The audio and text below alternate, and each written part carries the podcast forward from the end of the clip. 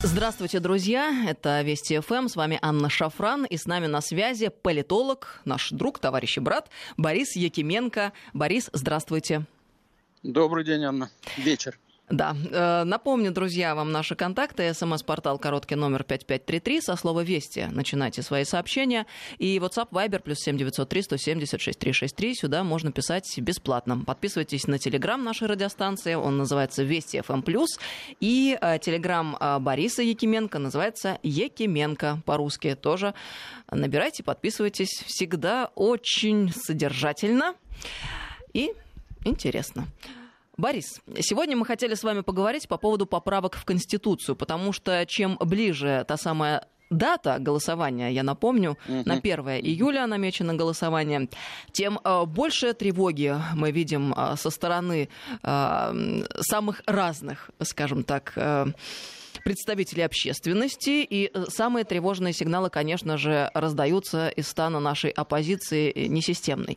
Они э, прежде всего беспокоятся о том, как именно с точки зрения эпидемиологической будет все это проходить. Но мне кажется, что в этом есть некоторое лукавство. Почему? Ну, потому что, с одной стороны, де-факто мы понимаем, ситуация выправилась, и слава богу, будем надеяться, что это уже стабильный полученный результат, и дальше будет все лучше и лучше. А на самом деле, почему они именно такую взяли риторику, потому что им просто не хочется, чтобы э, был поднят этот вопрос и чтобы голосование состоялось. А почему они так боятся этого голосования, на ваш взгляд? Ну, потому что э, это голосование, оно утверждает те завоевания, которые сделаны при Владимире Владимировиче Путине за 20 лет. Э, они, собственно говоря, эти поправки, они создают фундаментальную основу социального государства, которое будет существовать и после того, как Владимир Владимирович Путин покинет свой пост. Он отдает себе в этом отчет. И поэтому он хочет, чтобы те действительно безусловные завоевания, которые произошли за эти годы, они не были каким-то образом отняты там его последователями, или по любым причинам не, не были дезавуированы. Поэтому в том-то все и дело, что вся эта публика, она страшно надеется на то, что вот когда он уйдет, то это будет реванш.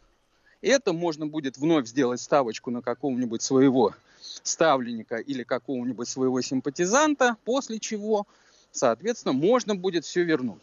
А после того, как все это произойдет, вот это голосование, будет принято вот это новое, будут приняты поправки к Конституции, уже невозможно будет э, восстановить ту систему, которую им хотелось бы видеть. Вот эту квазилиберальную систему, которая была в 90-е годы и которую они бесконечно пытаются нас вернуть. Поэтому понятно, что у них сейчас последний шанс, который уже сейчас упущен, мы понимаем, но они хотят все-таки сделать вид, что они еще могут за что-то побороться. Ну вот очень интересный, на мой взгляд, сейчас у нас разворачивается процесс в стране и относительно поправок в Конституцию. А с какой точки зрения? С точки зрения того, что мы, получается, каким-то волшебным образом, наконец-то, находимся совершенно не в тренде относительно того и тех процессов, которые в мире разворачиваются, но я имею в виду прежде всего, конечно же, Большой Запад. Вы сегодня, Борис, очень интересный текст написали у себя в Телеграме на этот счет, и я с вами здесь абсолютно солидарна на предмет того, что в тот момент, когда в России мы решили выстраивать социальное государство уже с точки зрения вот э, формальной, да, максимально описав те механизмы, благодаря которым ну, это, да, уже законодательно. Социальное да. государство может быть зафиксировано. Э, на Большом Западе э, идет обратный процесс. Вот насколько этот процесс необратим, как полагаете? Ну, то, что происходит сегодня на Западе, это вполне действительно законом, э, закономерный процесс десоциализация государства. А, и к этому все шло на самом деле. И если вспомнить всю эту идеологию, там, которую так любят, например, там наши либералы, Айн Рэнд, у них есть такая вот э, кумир их, которую они с удовольствием читают и транслируют и прочее. То есть вот эта идеология каждый за себя, идеология того, что ты сам должен себя сделать, вот эти все self-made men и self-made women, все это привело закономерно к тому, что эти сигналы были считаны элитой и всем остальным, и они сказали, ребята, все, пожалуйста, занимайтесь всем этим сами. Потому что есть такой термин «кумовской капитализм», который ввел Гринвич, один из некогда претендентов на пост американского президента. Он довольно точно его объяснил. То есть он сказал, что в Америке сегодня вообще на Западе кумовской капитализм. Что это значит? То есть деньги, которые должны быть потрачены на реализацию социальных программ, то есть на поддержку людей, тратятся на поддержку людей своего круга, вот этого элитно-олигархического. Потому что совершенно понятно, что никого больше сегодня не спасти, да это и не нужно делать.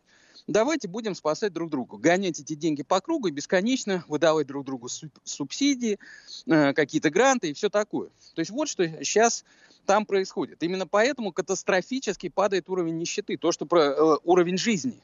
То, что происходит сегодня в Штатах, это в том числе и ответ на то, что с 1976 года в США не растет, э, по сути дела, не растет зарплата. Сегодня э, треть вообще рост э, благосостояния американских граждан осуществляется последние 30 лет только за счет кредитной задолженности. То есть ситуация катастрофическая на самом деле. И это тоже, в том числе то, что мы наблюдаем, это ответ. Поэтому, конечно же, э, то, что там происходит, можно назвать социальной катастрофой. В России сегодня происходят совершенно иные процессы. На государственном уровне, на законодательном, конституционном, то есть высшем уровне закрепляются все те базовые завоевания, которые были достигнуты за последние годы. То есть человек теперь может не сомневаться, что зарплата будет расти. Раньше это там минимальный размер а, оплаты труда. Раньше это зависело от воли правительства, от экономических э, обстоятельств и так далее. Индексация пенсий, все эти вещи. Найдите хоть одно государство сегодня в Европе, которое бы это все внесло в Конституцию. Ничего подобного. Конституция это всегда это такая, знаете, икона, которая где-то там в углу висит. И, в общем, в принципе, надо, проходя мимо нее, так класть на себя крестное знамение, но не более того. У нас Конституция превращается в институт строительства государства, создания социального государства. То есть это рабочий инструмент, а не какой-то фетиш, который должен быть просто потому, что так положено. Поэтому действительно мы сегодня видим э, важнейший процесс, который нельзя, который нельзя не оценивать с точки зрения исключительности и уникальности. А, Борис, а, а как полагаете, вот э, это действительно парадокс получается на текущий момент. О чем я говорю?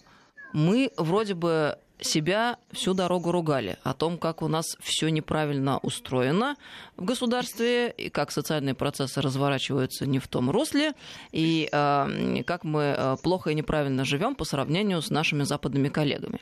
А тут выясняется, что мы сами не заметили, как абсолютно парадоксальным образом оказались в авангарде, в общем-то, э, передовых процессах, связанных с э, государственным устройством ну, в отношении социальных процессов. Это вот можно ли так рассматривать, как считаете?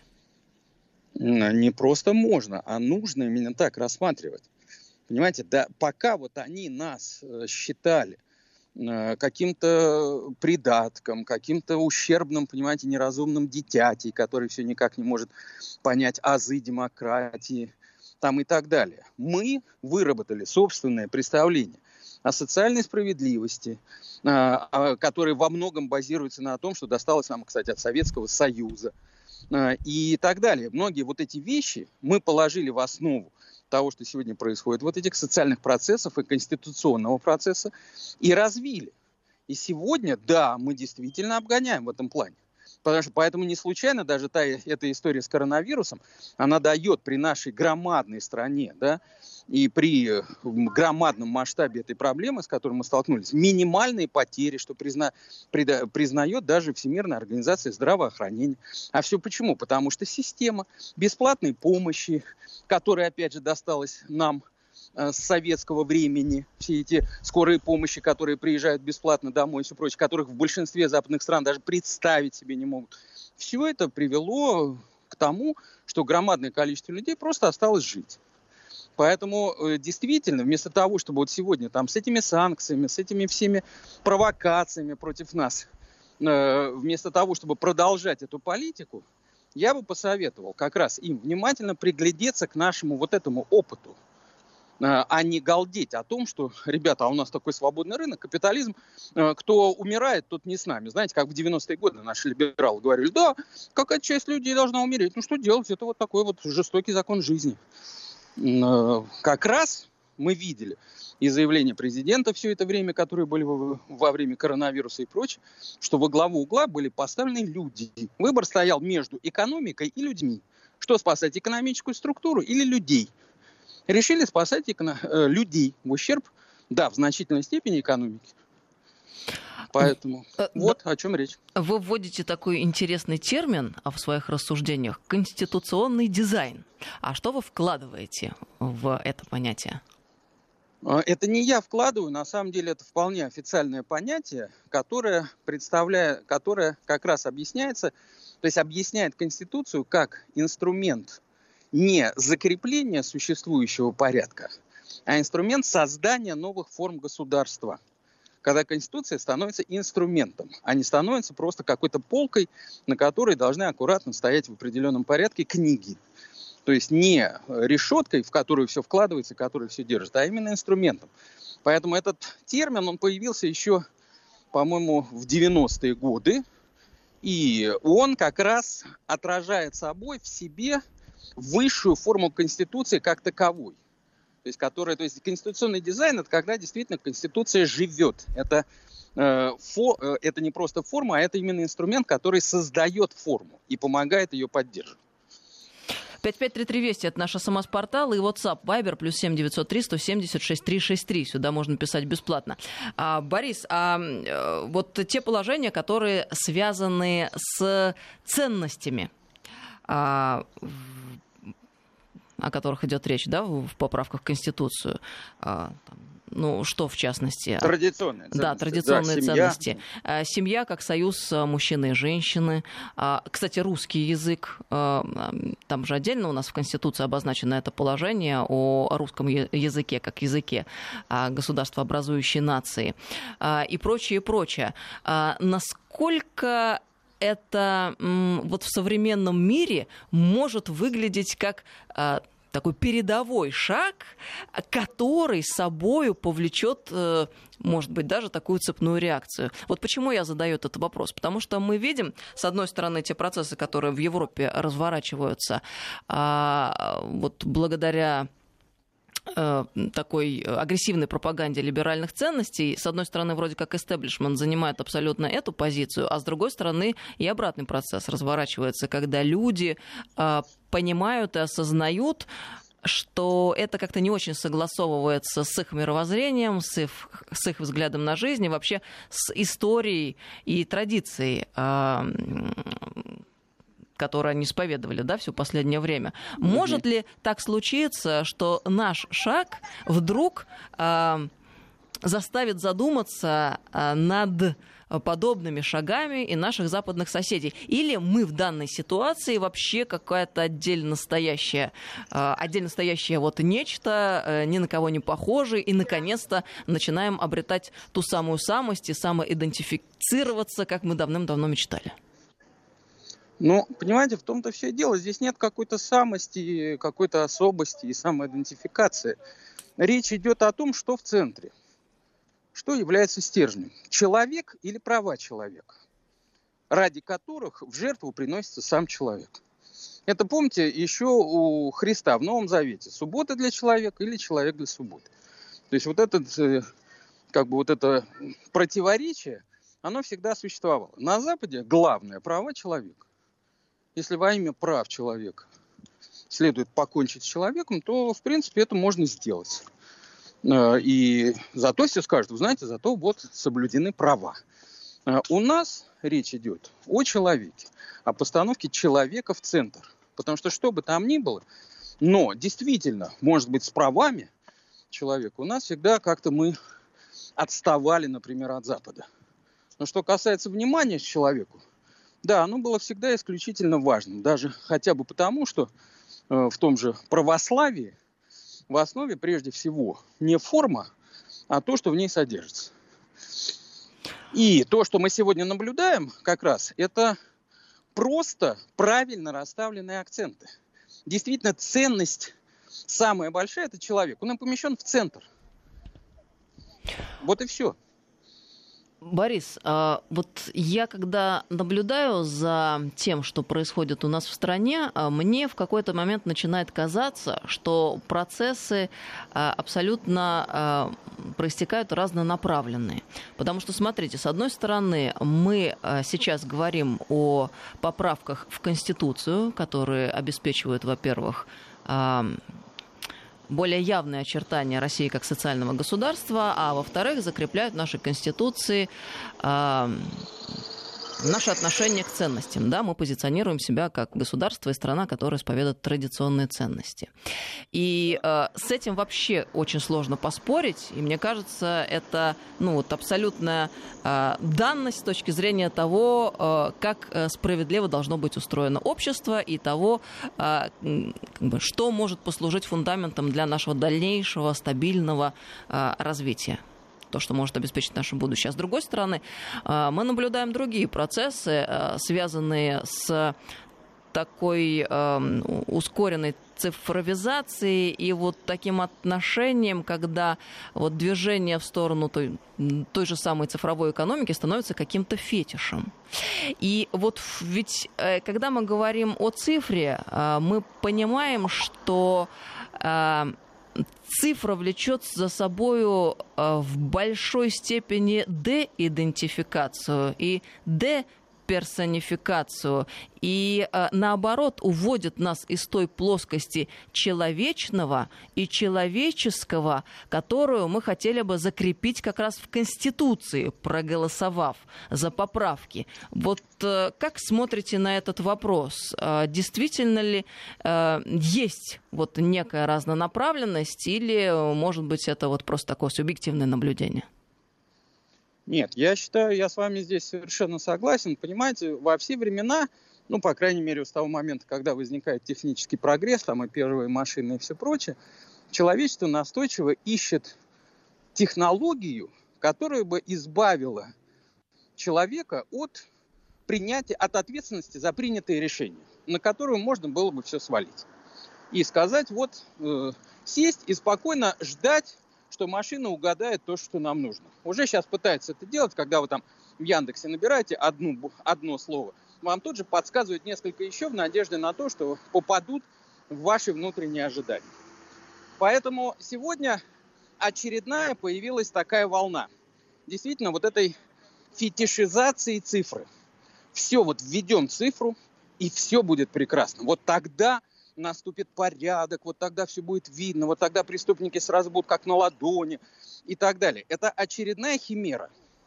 То, что это уже было в начале 20 века. Все, техника нас спасет. Когда Титаник потонул, все сразу так как-то вздрогнули и сказали, а похоже, что не спасет.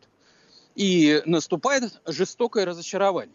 Так вот, я как раз боюсь того, что когда выяснится, что цифра ни от чего не спасает, а это просто инструмент – то наступит разочарование. И вопрос, а что же теперь делать? Мы же столько надежд на это на все возлагали. Понимаете, ничто не может заменить человека. Это может помочь за ним следить, это может помочь ему управлять, это может помочь заказать лекарства в аптеке, не выходя из дома. Но не более того. Да, и мы сталкиваемся с проблемой, что как же тогда быть? А есть ли такая технология? Ее нет. И мы говорим о чем? Когда говорим об вот этих поправках в Конституцию, что да, всегда все будет очень субъективно. Когда речь идет о человеке, это всегда все очень субъективно. Да, все зависит от руководителя. Он может дать награду, может не дать. Он может хорошо отнестись, может отнестись плохо. Да, здесь контакт двух людей. Ничто не может сделать все так, чтобы справедливость соблюдалась на меха- механически раздавалось всем ровно столько, сколько нужно. Поэтому сегодня вот это увлечение этой цифры... Борис, вот давайте вот о том, что, что сегодня, какой вывод мы сделаем через несколько минут, сразу после новостей. Напомню, с нами сегодня Борис Якименко. Здравствуйте, друзья. Мы продолжаем программу. Сегодня с нами Борис Якименко, заместитель директора Центра исторической экспертизы и государственного прогнозирования при РУДН. Алло. А, да, политолог. Борис на связи? Да-да, вроде как все нормально. Э, напомню, наши контакты. СМС-портал короткий номер 5533. Со слова «Вести» начинайте сообщения свои. И WhatsApp, Viber, плюс 7903 176 363. Сюда бесплатно можно писать. Подписывайтесь на телеграм радиостанции. Он называется «Вести FM+.» У Бориса телеграм называется «Якименко» по-русски. Набирайте, подписывайтесь. Давайте тогда, Борис, э, закончим ту мысль, на которой остановились э, до ухода на новости, и дальше двинемся в наших рассуждениях. Отна... Да, ну, если коротко, да, то я напоминаю о том, что цифровизация – это инструмент, который должен помочь в решении определенных задач. Переносить на цифровизацию э, какие-то решения глобальных проблем, улучшение человеческих взаимоотношений, э, совершенствование общества и все прочее, это не просто э, странно, это, на мой взгляд, преступно, потому что таким образом теряется время – Э, люди идут по неправильному пути, и дело кончается тем, что наступает очередное разочарование. Поэтому я бы не возлагал такие надежды на цифровизацию. Мы же не возлагаем какие-то громадные надежды на то, что инструменты, которые хранятся у нас дома, помогут э, избежать разлада в семье. Так вот здесь примерно то же самое. Ну вот я читаю, что пишут нам наши слушатели, очень много вопросов по делу, а есть э, отдельные люди, которые э, не понимают, видимо, о, чем мы с вами ведем речь. И кажется, что э, рассуждение о цифре человеке это что-то из разряда высокой философии и никакого отношения к нашей повседневной жизни не имеет. Вот мне просто хотелось бы и э, ответив э, этим слушателям, э, одновременно продолжить нашу мысль с вами Борис. Ну вот смотрите, друзья, э, если вдруг вам кажется, что это чистая философия и отвлечено от жизни, не имеет э, к ней никакого отношения. Мы же с вами совершенно недавно слышали рассуждения нашего министра Минкомсвязи Максуда Шадаева о том, что идеал, который, ну, в данном случае, видимо, министр исповедует, это чиновник-робот. И в данном случае нам пред, подносится это абсолютно в позитивной коннотации, когда дальше следует рассуждение о том, что э, этот робот не подвержен будет э, никаким внешним человеческим факторам, коррупции и так далее. Он будет вот просто э, как машина выполнять те функции, которые на него будут возложены. Но, друзья, на минуточку, мне хотелось бы немножко отмотать назад и напомнить нам же с вами все те случаи, которые мы обсуждали в эфирах и возмущались. Как так происходит, что чиновники, сидящие на местах, оказываются абсолютно неспособными слышать людей, а, понимать их нужды, говорили о том, что у них отсутствует эмпатия, что они действуют как машины, внимание, и абсолютно механистически подходят а, к каждому отдельно взятому случаю. И получается, что а, по закону справедливо, а на деле издевательство, да, как э, э, говорится в известной как фразе. Говорил. Да, совершенно верно. Да. А, и вот э, в тот момент, когда происходит вот так вот э, стремительная эта замена, такая эквилибристика, а, у меня ощущение появляется, что мы как-то немного околпаченными оказываемся. Почему? Потому что недавно возмущались а, чиновниками, а, которые вот как машины ведут себя, а теперь нам говорят, чиновник-робот это очень хорошо и правильно правильно. Вот, извините, что э, пространно, но мне кажется, это очень важно понимать, чтобы э, мы понимали разговоры про цифру человека, и это как раз-таки из нашей абсолютно повседневной жизни. Это будет касаться каждого из нас. Мы готовы к такой жизни? Нам это нравится? Вот э, как с этим быть, Борис? Ну, вы совершенно правы, понимаете, здесь невозможно, опять же, вот это страшная и очень пагубная иллюзия, что можно создать совершенного человека с помощью машины, вот этот голем, о котором еще мечтали в Средневековье. И он будет абсолютно праведен, справедлив и все такое прочее. Но все мы при этом понимаем, что чиновник, укравший миллион из казны, и старушка, укравшая батон э, в супермаркете, и то, и другое кража и по закону должно наказываться. Поня... Понятно как. Но решить этот вопрос в пользу старушки может все-таки только человек. Никакая машина никогда не решит эту знаменитую христианскую дилемму. Поступать по правде или по любви. Как? И в какой ситуации? И мы прекрасно иногда знаем, что поступать по правде – это не по любви. И наоборот.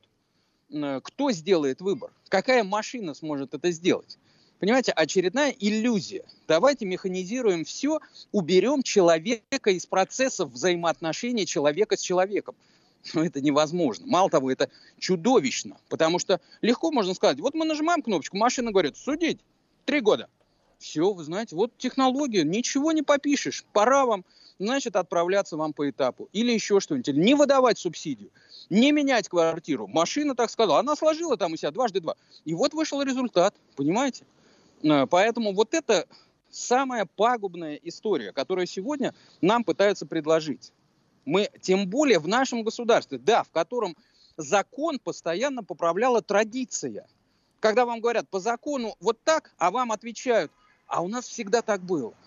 Это что значит? Это значит закон поправляется традиция. У нас традиционное общество. Таких обществ в мире много, э, которые живут не по закону, а по традиции. С этим ничего не поделать. Э, поэтому вот э, это так, это факт. И тем более опасно таким образом действовать в нашем обществе. Да, когда от воли вышестоящего, когда от воли того, у кого больше власти, денег и прочего, зависит очень многое. И который всегда готов спрятаться за закон, чтобы никому не помогать. Э, поэтому, боже упаси, вот нас от создания идеального чиновника с помощью цифры. Э, Борис, мы сейчас с вами рассуждаем, и я э, вот что вспоминаю. Константин Победоносцев, великий мыслитель и государственный деятель, российский, э, написал замечательный труд под названием «Великая ложь нашего времени» в свое время. да? да, я помню с огромным интересом читается эта книга вот как раз сегодня. Почему? Потому что это просто удивительно, но, видимо, талантливые люди, они обладают способностью э, и предвидеть ситуацию, и излагать ее таким образом, что это всегда актуально для нас, ну, потому что вот совершенно с вами согласна. Мы Россия, мы такие, у нас есть менталитет, архетипы, с этим ничего не поделать. А, так вот, он а, в этой книге рассуждал, в частности, когда говорил о законе, о том, что западная модель предлагает нам а, механизированный и механистичный подход. И он рассуждал о правовом государстве именно в этой коннотации. И главная его мысль состояла в том, что невозможно обеспечить ту справедливость, которой мы жаждем, как русские люди, из исторически, да, всегда, невозможно обеспечить а, механизированным способом. И смотрите, О как, чем речь. Да, как интересно получается. Мы э, тогда были озабочены вопросом низкопоклонства перед Западом. Ведь почему тогда Победоносцев об этом писал? Очевидно, потому что э, это была серьезная дискуссия, и он посчитал необходимым изложить системно свои взгляды на этот вопрос. И вот э, проходит там энное количество лет, больше сотни, 150, да, и мы находимся абсолютно в той же самой точке. И при этом э, вот парадоксально наблюдаем те самые разнонаправленные процессы, о которых с вами говорили в начале программы. Ведь что такое вот фетишизация э, всего того, что относится к цифре, да? И это ведь то самое низкопоклонство перед Западом. Почему? Э, потому что э, все это их изобретение. Почему? Потому что именно такой подход подразумевает э, та религиозная там, тот тип религиозности, на которой базируется западное общество, а именно протестантизм. Да, да договорные отношения. Ну вот э, а как нам тогда поступить в этой ситуации, чтобы разобраться с этим рассинхроном в мозгах? Понимаете, в чем дело? Э, опять же, надо просто отдавать себе отчет, что тебя от себя самого не избавит никакая технология. Потому что огромное количество людей и даже целые общества иногда охватывает вот эта вот иллюзия, что если я куплю себе новый последний Мерседес, я стану счастливее. Я стану лучше. На этом, кстати, была построена вся цивилизация западная, которая сегодня столкнулась с громадной проблемой. Вся координата западного развития была поднять уровень потребностей и удовлетворить. То есть считалось, что каждая новая модель машины делает человека счастливее. Но западные социологи выяснили, что 15 лет тому назад примерно, или 20, уровень счастья в западном обществе, ощущение себя счастливым, перестал расти. В то время как количество машин и технологий и всего прочего выросло в разы. И вот эта вилка сейчас приводит к громадному количеству самоубийств, к депрессиям. Почти каждый американец сидит на успокоительных почти каждый американец, если вы с ним разговариваете, он э, первое, как в средневековой Руси говорили, кто у вас духовник, что спросит вас американец, кто ваш личный психолог? Кстати, Они интересное уже... наблюдение, Борис. Прям спасибо вам да. за мысль. Да, в том-то вся. А что же это вы, ребята, у вас же все есть. Что же вы такие несчастные? В чем проблема? А оказывается, главного-то нет. Вы от себя, от самих уйти не можете. Вам кажется, что вы станете счастливее, если у вас будет много денег. Нищета в голове, а не в кармане. И вот это надо понимать. И таких случаев я знаю в жизни массу, когда э, нищему человеку давали кучу денег, через месяц он оставался у разбитого корыта и опять сидел и ныл. Потому что, опять же, не способны ни деньги, ни машины спасти человека от него самого. Поэтому вот и когда вот возникает фетиш, фетишизация очередной цифры, очередной техники, очеред... а вот сейчас все придет, и наконец-то мы станем другими. Ничего подобного. Ничего подобного. Наоборот, через некоторое время наступит горькое разочарование. Господи, мы столько надежд возложили, столько времени потратили, а остались на том же самом месте. Как же нам быть? А быть очень просто. Человек, э, как бы он просто человек сам по себе, без всякой техники. Она его просто отвлекает от самого себя. И если вот он вглядится в свои собственные проблемы, он поймет, что никакая цифра не поможет ему их решить. Как водка не помогает решить проблему. Ну вот вы знаете, Борис, мы с вами беседуем, и я думаю, наверное, в очередной раз нас спасет тот момент, что мы сами от себя уйти никак не можем. И как бы мы ни старались себя переформатировать, ведь что интересно, мы каждый раз это делаем абсолютно добровольно. Фактически нас ведь никто не заставляет, а мы сами на это идем. Прям еще с радостью и какой-то яростью такой задорной. Но все равно а, вот прям действительно Господь Россию бережет. Так что ли выходит? Это внушает нет, нет, А выходит соб... а потому что предлагаются соблазны. Ребята, хотите легеньким путем решить серьезные проблемы? Давайте несерьезно позанимаемся серьезными вопросами. Вдруг что-то получится. Конечно, все бросаются. Но надо же, как все здорово. Да, у меня тяжелейшее заболевание, а мне предлагают притирание и говорят, что все будет хорошо. А, то есть э, вот в чем проблема нам кажется действительно, что это реально нам поможет и, и нас спасет. Хотя на самом деле, если вот каждый человек думает, вот что дело во мне, вот почему вот то, происходит то, что происходит, потому что с меня все началось, э, то тогда ничего этого будет не нужно. А всегда будут находиться люди, которые будут нам предлагать вместо серьезной операции таблеточки. Во-первых, продать легко, во-вторых, ответственности никакой. И все. Э, тут нам пишут очень много сообщений, э, просят задать вопросы, которые э, действительно, как тут написано, насущные. Но вот вы постоянно присылаете это сообщение, а где насущные вопросы? Пришлите, пожалуйста, еще раз. Может быть, они просто ушли туда вверх, потому что сообщений много, и я их не увидела. Пришлите, я прочитаю.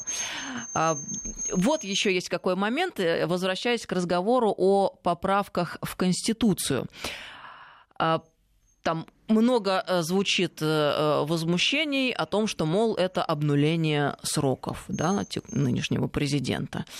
И это нехорошо, неправильно, и вот всячески люди развивают эту мысль. Вы же пишете, Борис, о том, что как раз-таки именно поправки в Конституцию обеспечивают тот самый необходимый нам безопасный транзит власти. Вот давайте об этом с вами поподробнее поговорим. Как ну, это происходит? Каким образом? Через какой механизм? А, понимаете, Путин отдает себе отчет в том, и все мы, я надеюсь, отдаем себе отчет в том, что при нем выросло поколение, которое никого, кроме Путина, не знает. Вообще не знает. Вот люди, родившиеся там в 98 году, они, и которым сегодня, соответственно, 20 с лишним лет, они никого, кроме Путина, в своей жизни не видели. Вот в Римской империи была такая история. Там был такой император Ромул, он 30 с лишним лет э, правил. И когда он умер, э, началось бог знает что. Потому что громадное количество людей вдруг растерялось и не понимало, как теперь жить дальше. Потому что все, как бы все государство, то есть он стал таким неотъемлемым символом государства, что когда его не стало, э, показалось, что громадная часть государства просто рухнула. Здесь происходит то же самое. Он создал эпоху, которую мы должны называть эпохой Путина. Как бы там ни было, она создана его личностью, форматом этой личности. э, так сказать, и всем остальным. Именно поэтому, кстати, потому что он близок к громадному количеству людей, поэтому традиционно его очень большое количество людей поддерживает, потому что они в нем чувствуют своего. И он понимает, что будет, когда ему придется уйти по любым причинам. Как раз он трезво мыслящий человек. Он не пытается себе заготовить уже сейчас мавзолей и, и обеспечить себе пожизненное правление. Он бы тогда к народу не обращался бы. Но он понимает, что этот переход должен совершиться максимально безболезненно. Любой человек, который придет после него, ему, во-первых, будет легче, потому что Путин создает конституционный фундамент сохранения всего того, что он делал. А во-вторых, попробуй-ка потом поменяй эту историю каким-то образом. Отмени э, э, повышение пенсии и все такое прочее. То есть он сохраняет все действительно то лучше, он обеспечивает этот безболезненный переход э, к новой системе управления, к другому человеку, который рано или поздно естественно, придет. Поэтому здесь предельно все понятно и очевидно, для чего это делается. Ну, давайте еще раз тогда поясним совсем конкретно а, вот о тех моментах, которые закрепляются в Конституции с точки зрения там, социальных гарантий. Э, размер МРОТ, индексация пенсий, о том, что это все уже имеет конституционный характер, будет иметь я надеюсь, если мы проголосуем, и поправки будут приняты, и э, игнорировать уже необходимость там, индексации пенсии, например, будет нельзя. Вот о чем эти поправки, если мы говорим, э, в частности, о социальной сфере, с одной стороны. А с другой стороны, э, когда мы говорим о государственном строительстве, э, мы должны понимать, что поступательное и стабильное развитие возможно только при условии э, национально ориентированных элит. И ведь поправки в Конституцию, в частности, они об этом. Потому что что они подразумевают?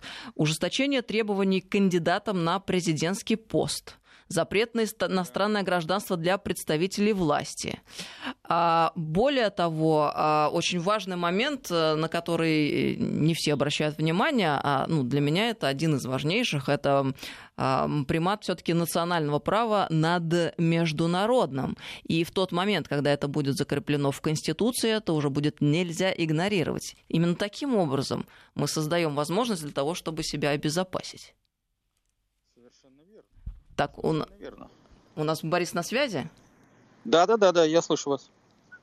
553320 это наш смс-портал и WhatsApp Viber плюс 7903 170 6363. Сюда можно писать бесплатно. Ну вот нам вопросы приходят. Давайте несколько вопросов э, обсудим, да, чтобы не было ощущения, что они не звучат. А почему нельзя голосовать за конкретные поправки? Почему э, только либо да, либо нет? Объясните, просят слушатель. Потому что, понимаете, есть, ну, здесь я позволю прибегнуть к такой религиозной аналогии. Есть такие, э, все хорошо знают, 10 заповедей человечества, да, на которых держится весь, э, ну, нравственный закон. Неважно, религиозный они, не религиозный, просто это те 10 заповедей, которые соблюдает любой человек. Они так хитро устроены, что нельзя нарушить одну заповедь, не нарушив еще несколько. Вот если мы внимательно посмотрим. Э, то есть это просто невозможно. Здесь речь идет об этом нельзя социальное государство построить частями. Вот давайте здесь улучшим, покрасим один подъезд, а второй красить не будем по самым разным причинам. Получится, конечно, дико. Еще хуже. Лучше не красить вообще. Поэтому в данном случае речь идет о чем? Э, предложенные поправки, э, комплекс поправок, это плод громадной работы, которая была сделана очень серьезными людьми, которые понимают, э, что необходимо для того, чтобы наше общество перешло на принципиально новый социальный уровень, на уровень социального государства, чтобы все это было сохранено. Потому что хорошо, сохраним, предположим, там вот повышение оплаты труда, а пенсии не надо при этом повышать. Как вот быть с этим? И так далее. То есть, понимаете, поэтому мне представляется, что сделано как раз правильно. Это поможет, избега, э, избежать большого разнобоя. Неужели есть среди этих поправок какие-то принципиально, ну, так сказать, недопустимы, которые хотелось бы выкинуть, а за остальное проголосовать. Я в это не очень верю.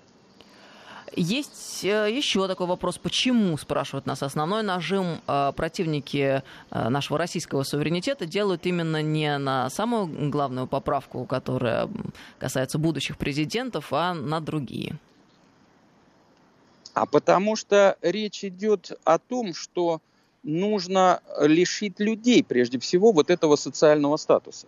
Ведь что такое, да, э, ведь на самом деле все санкции, э, которые на нас направляет Запад, они прежде всего рассчитаны не на элиту, а на обычных людей, на понижение уровня жизни, на там, закрытие границ, еще на что-то. Для того, чтобы эти люди восстали и рано или поздно, соответственно, помогли свергнуть эту власть. Потому что сами эти люди, которые выступают за санкции и выступают против нас, они никогда не в состоянии ничего такого сделать.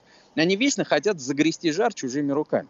Поэтому понятно, что легче всего как раз э, бить сюда, в эту точку. Э, потому что ну, государство без людей или со злобленными людьми это не государство, совершенно не имеет никакого значения, кто там президент и сколько он будет у власти, потому что он все равно будет марионеткой. Поэтому понятно, почему это делается. А, нужна поправка о том, что госслужащие и депутаты не должны иметь имущество за границей. Ну, на самом деле, эта норма и так уже закреплена законом, но, насколько да. я помню, э, и в Конституции об этом тоже говорится, это в поправках есть. Да, да, да, конечно. Ну, а кроме того, ну давайте честно, не нужно, наверное, тащить в Конституцию абсолютно все, потому что я видел эти предложения какие-то фантастические, сделать из Конституции какой-то, знаете, иудейский талмуд, в котором прописана каждая житейская ситуация э, с точки зрения там иудейского религиозного права. Ну, давайте не будем это делать. Существуют конституционные законы, которые позволяют, не меняя Конституцию, соответственно, потом э, как бы применять ее к жизни. Существует законодательство, там, уголовное, административное и прочее. Все-таки давайте, опять же, ну, не превращать Конституцию в какую-то Библию. А, кстати говоря, Борис, э, пока есть время, хочу донести до вас. Молодец, Борис Якименко правильно говорит, очень интересно излагает Борис, и чаще а, нужно э, появляться в эфире. Борис, вот низкий вам поклон от наших слушателей. Мы надеемся да, на, на наши частые встречи. У нас буквально минута остается до конца программы.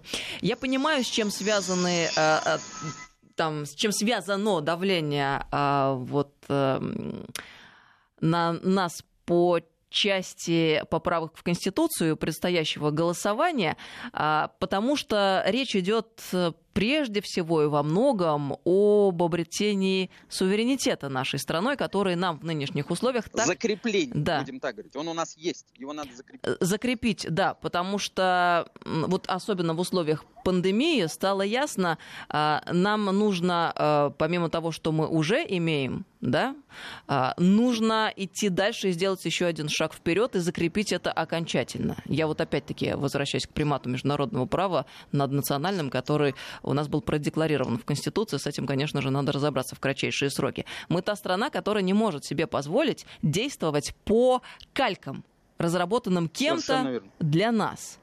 А как считаете, а, если мы проголосуем и поправки будут приняты, изменится ли что-то в отношении к нам а, со стороны наших западных коллег?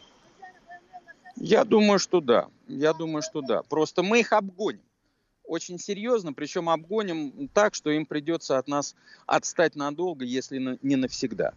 Поэтому я думаю, что сначала, конечно, им будет крайне неприятно, а потом я очень надеюсь, что наиболее трезвомыслящие э, это будут заимствовать. Как сегодня уже у Собянина заимствуют способы э, диз- городского дизайна и методы управления городом.